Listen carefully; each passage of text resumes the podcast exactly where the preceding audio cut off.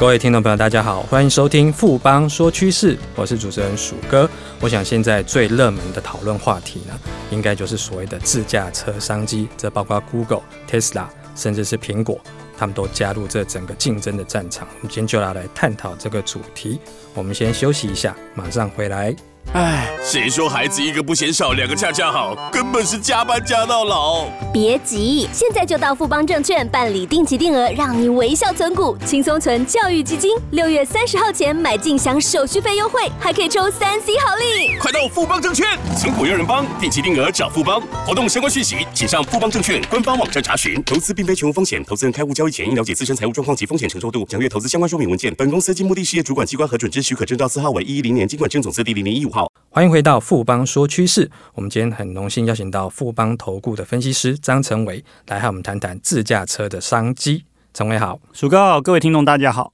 成伟可不可以跟听众朋友简单介绍一下，说自驾车它现在的状况是什么样子呢？呃，其实，在去年十二月，路透社就有报道，Apple Car 它会在二零二四年推出，所以在今年的一月，我们就看到台湾很多的媒体都在报道 Apple Car 的种种的新闻啊，或者是专题。其实，Apple 它最早在二零一四年的时候就有开启了一个叫做 Project Titan 的一个自驾车的一个计划，后来它其实有投入就是数千名的研发人员。那 Apple 除了在二零一七年的时候将自己研发的自驾系统安装于 Lexus 的修旅车上做一个测试之外，其实他也有在同年的时候跟中国的滴滴出出行有合作，成立一个自驾车的一个实验室。另外，在二零一九年，Apple 它也收购了一个新创公司 Drive AI。那这一连串的这个行动，其实就可以显示 Apple 对于整个自驾车领域，它持续的在做一个布局。不过，对于整个自驾车领域，我们认为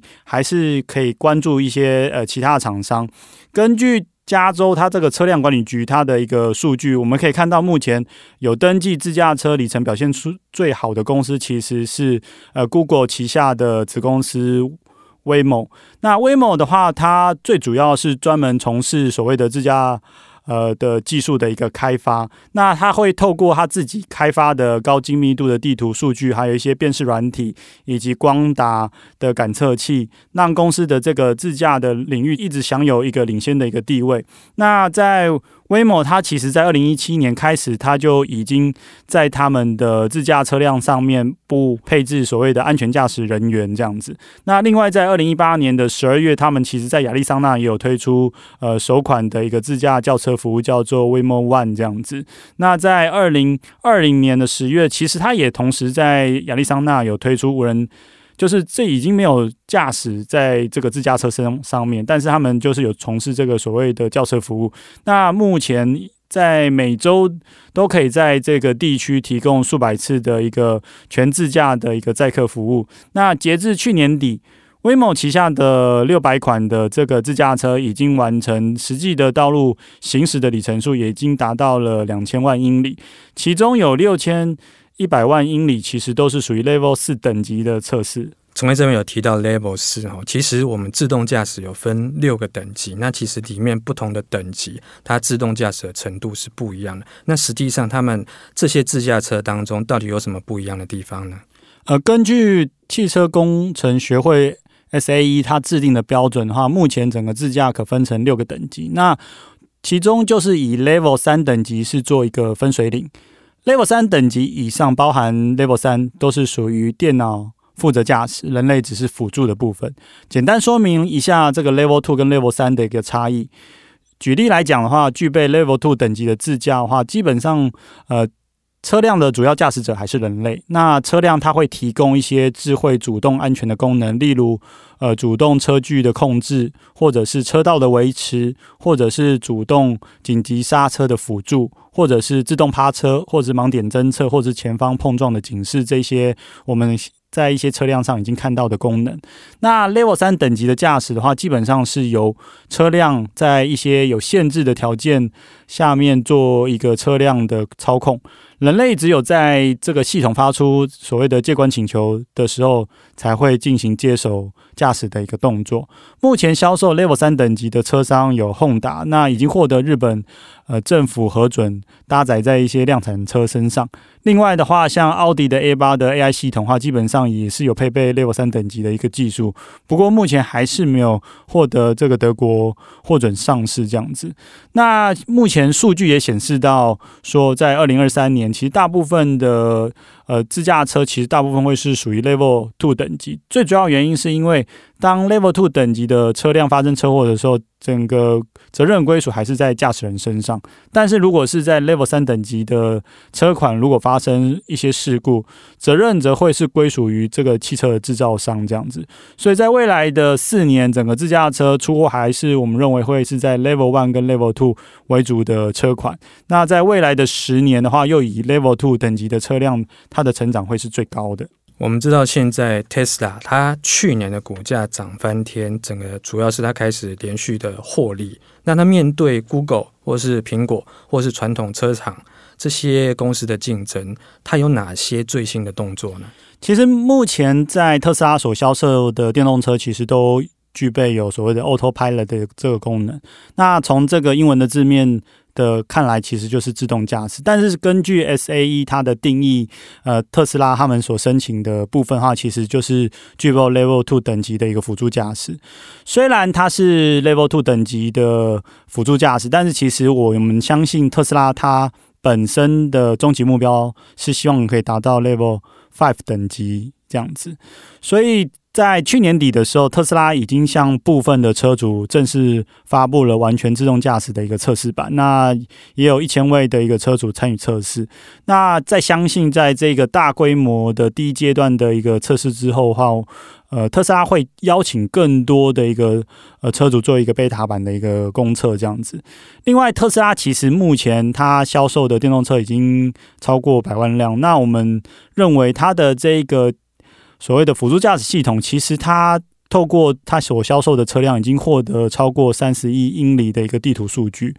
除了地图数据之外，其实特斯拉它还有另另外一个特点，就是在硬体的部分。目前在他们自驾的一个核心处理器以及感知套件，他们都花了极大的心力在做一个研发，包含了在二零一九年，他们就有发布自行设计具有双晶片的一个自动驾驶系统的模组。那跟之前他们所采用 NVIDIA 的晶片比的话，基本上他们自己的晶片的 CPU 功耗是要来得低的。另外，在特斯拉的这个感知套件的话，其实它具备了八个相机模组、一个毫米波雷达，还有十二个超音波雷达的部分。那在这自驾车当中，就是又以我刚刚有提到，就是 Level Two 等级的车辆成长速度最快。那因此，我们认为就是说，这个 Level Two 等级的汽车，它会带动各式各样的先进驾驶辅助系统，就是我们常听到的 ADAS，就是快速的成长。另外的话，其实在全球各地的法规已经将部分的 ADAS 的系统纳入标配，例如日本啊、澳大利亚、韩国、俄罗斯、欧盟等四十个国家，在二零二二年起，它对于这个 ADAS 里面的自动紧急刹车辅助的话，它必须要纳入。呃，新车的一个标配。那还有就是在欧洲最新的一个汽车安全评分的部分，也将 ADAS 当中的自动紧急刹车辅助，或者是行人侦测，或者是主动车距控制的这个部分话，纳入这个评分标准。所以我们可以看到，不管是在国家的新政策，或者是安全评分的标准，都已经将 ADAS 纳入呃很重要的部分。那所以我们认为会促使整个 ADAS 在汽车渗透率持续提升。那全国。国的 ADAS 的感测器，我们预计也会从二零二零年的八十六亿美元大幅增加到二零二五的两百二十四亿，大概在五年之内就增长了三倍。除了感测器之外，我们自驾车它的关键的零组件有哪一些呢？一般的车辆如果要具备这种所谓的自驾功能的话，最主要会需要硬体。呃，硬体的部分的话，会有行车电脑啦、感测的一个套件呐。在软体的部分的话，则是要具备高精密度的地图数据，然后一些辨识软体。其中感测的套件最主要就是会需要大量的光达、雷达跟相机模组。那像我们之前有提到的 Waymo 最新发表第五代的自驾系统 Waymo Drive 为例。它就是已经具备了 Level 四等级的一个自驾功能，那其中包含了自行开发的 AI 的自驾软体平台，还有运算处理器以及感知的一个套件。其中的感知套件的话，它使用了四十个的感测器，包含了五颗的光达、二十九颗的相机模组以及六颗的。毫米波雷达这样子，那它当中所搭配的远程的相机模组，还可以辨识大概五百公尺远的一个交通号志。由于 Waymo 它将自驾车他们所研发的这个高精密度的地图数据，还有辨识软体，还有感测器做一个很完整的结合，这个才是让他们公司能够持续在所谓的自动驾驶领域保持领先的一个优势。由于未来这种配备 ADAS 的车辆将大幅度的增加，那我们认为，呃，单一车辆搭载影像感测器、相机模组的数量也会从过去可能平均四到六颗，大幅提升到八到十一颗。那感测的画素也会提升到在两百万画素。那像中国的一些汽车品牌的话，他们呃动作就会更激进，像他们就会直接搭配可能五百万画素或者是八百万画素规格的一个相机模组这样子。我们最后回到台湾来看啊，有哪些自驾车或 ADAS 这当中可以受惠的产业跟公司呢？目前台湾布局 ADAS 系统的，包含了有维生、一利电、车王电、同志。那在车用感测器镜头的，则有智深、嘉陵。华金科、呃，升锐。那例如在去年的话，自身就已经打入了特斯拉的相机供应链，那供应包含了三个前视的镜头以及一个车内监控的一个部分，这样子。那在同性电的部分的话，目前则是影像感测器包含 onsemi 啊或 OV 的主要的一个封测厂。那未来也是有机会呃成为 Sony 的供应链之一。谢谢陈维今天带来这么精彩的看法。谢谢陈维，谢谢鼠哥。经过了今天的节目呢，相信各位听众朋友对于什么是自驾车，应该都有比较清楚的认识了。富邦说趋势，我是鼠哥，我们下次见。